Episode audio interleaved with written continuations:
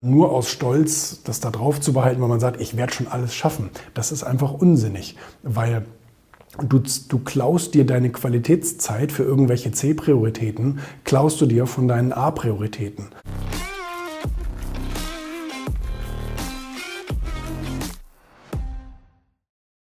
Ja, wir fallen da gerne drauf rein, auf diesen Gedanken, dass man eben alles Mögliche schaffen kann, was man sich so vornimmt. Das ist ja aber gar nicht die Realität.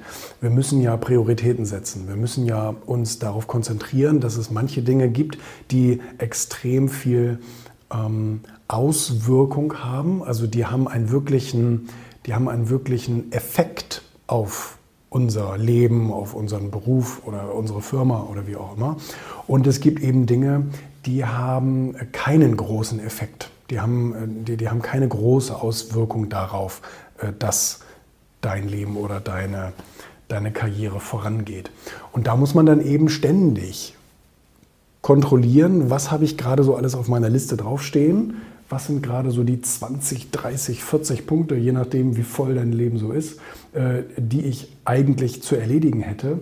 Und welche Dinge davon muss ich mir jetzt oben auf die Liste schreiben, weil sie wirklich einen großen Effekt haben auf mein Fortkommen? Und welche Dinge muss oder welche Dinge kann ich dann sozusagen auf B-Priorität setzen, so nach dem Motto, ob ich die jetzt heute mache oder ob ich die jetzt morgen mache, das äh, hat keine große Auswirkung. Und dann gibt es natürlich da noch Punkte, die sind einfach äh, weder dringend noch wichtig. Ähm, die kannst du von der Liste ganz weglassen. Die kannst du vielleicht irgendwann mal wieder draufsetzen, wenn es zu der Situation besser passt.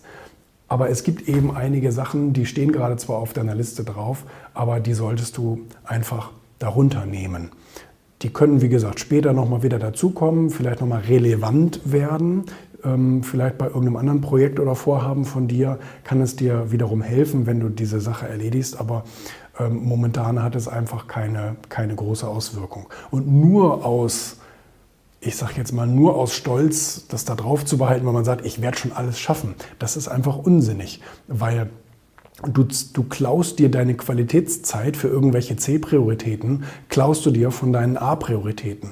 Also es ist besser, bei einer, bei einer wirklich wichtigen, effektvollen Aufgabe alles zu geben, alles, ähm, seine ganze Konzentration zu investieren und auch die Zeit zu investieren, ähm, das einen großen Einfluss auf dein, auf dein Fortkommen hat, anstatt dass du irgendeinem so drittklassigen, äh, so einer drittklassigen Aufgabe hinterher rennst, die dir letztendlich gar, gar nichts groß bringt.